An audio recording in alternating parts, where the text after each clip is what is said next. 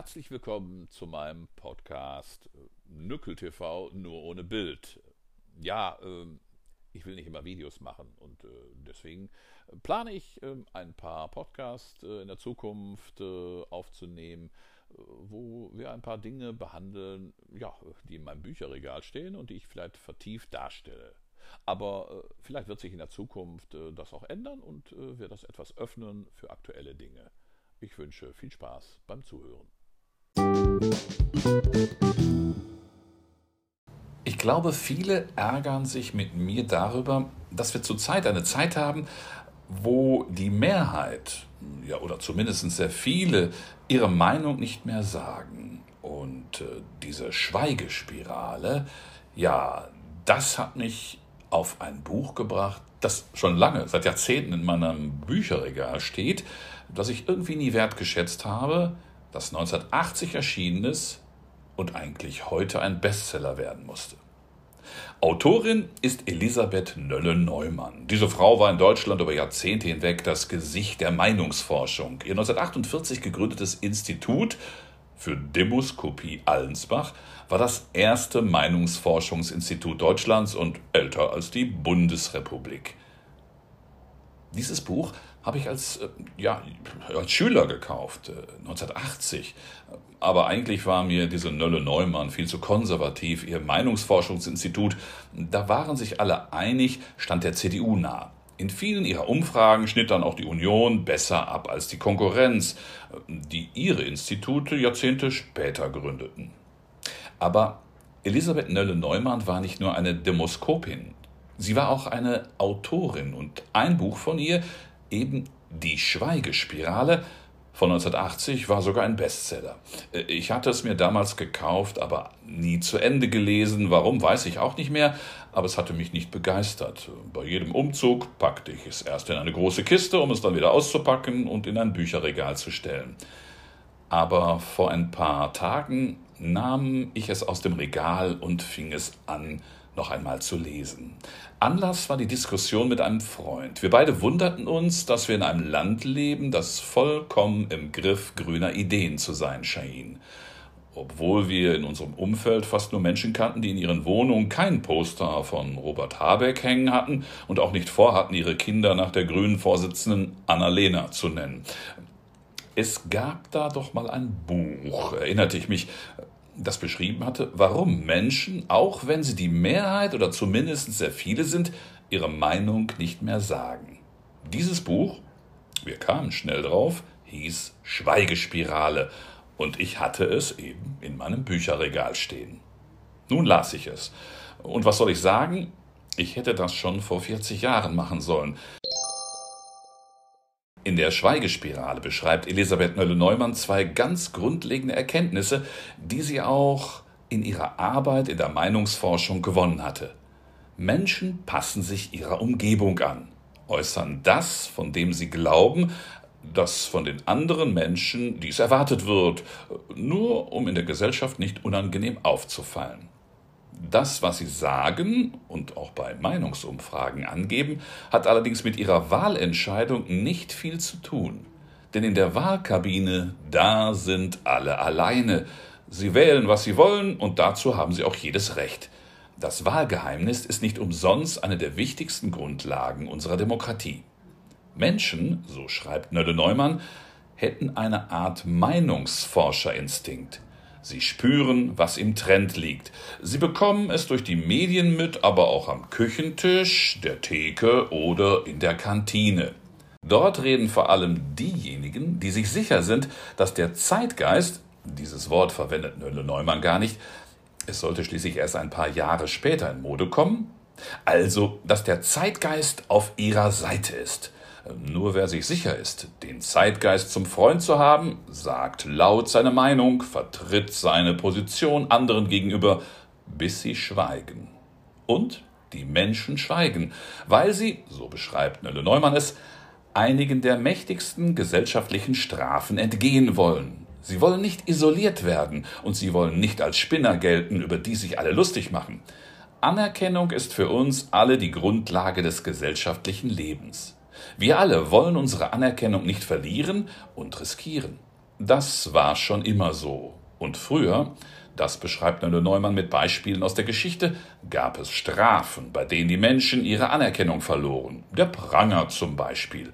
Äh, unser Rechtsstaat kennt solche Strafen freilich nicht mehr. Das Grundgesetz verbietet sie, äh, indem es die Würde des Menschen als unantastbar festschreibt. Aber es gibt Pranger im Alltag. Es gibt Mobbing. Menschen werden verhöhnt und verlacht. Dahinter steckt dann nicht mehr der Staat, dahinter stecken dann oft wir selbst und unsere Nachbarn oder Mitbürger. So hört man dann oft nur dieselbe Meinung. Wir kennen das. Alle finden im Moment scheinbar Greta toll. Alle sind der Meinung, dass Klima das wichtigste Thema ist. Alle fordern mehr Verbote und natürlich waren 2015 alle der Meinung, dass Flüchtlinge willkommen sind und wir das schaffen. Gestritten wird nicht mehr. Es gibt nur noch zwei Gruppen, die Guten und die Bösen. Und wenn man es mit letzteren gut meint, lässt man sie als die Dummen durchgehen. Und natürlich sind sie nur eine unbedeutende Minderheit.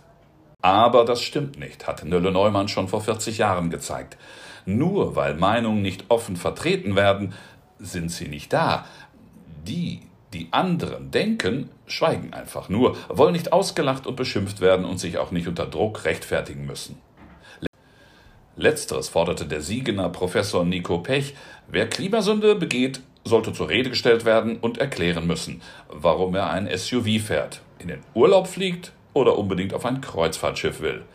Selbstkritik nannten das die stalinistischen K-Gruppen in den 70er Jahren. Eine Methode, die zum Glück nicht die Revolution brachte, aber dafür viele traumatisierte Menschen zurückließ. Und die Meinungen, die nicht geäußert werden, sind ja auch nicht weg. Spätestens bei der nächsten Wahl kann man sie sehen. Nölle Neumann beschreibt in ihrem Buch, wie Mitte der 60er Jahre die ganze Öffentlichkeit von der SPD nur so begeistert war, wie selbstbewusst sozialdemokratische Anhänger auftraten.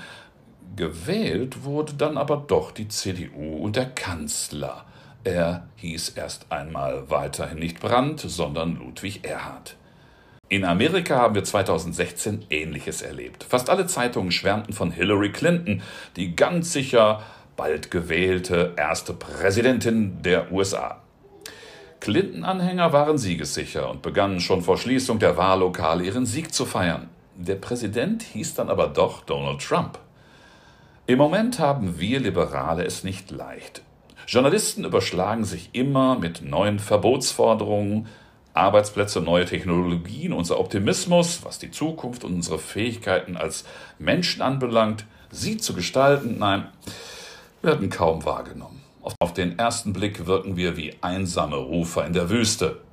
Aber ist das wirklich so?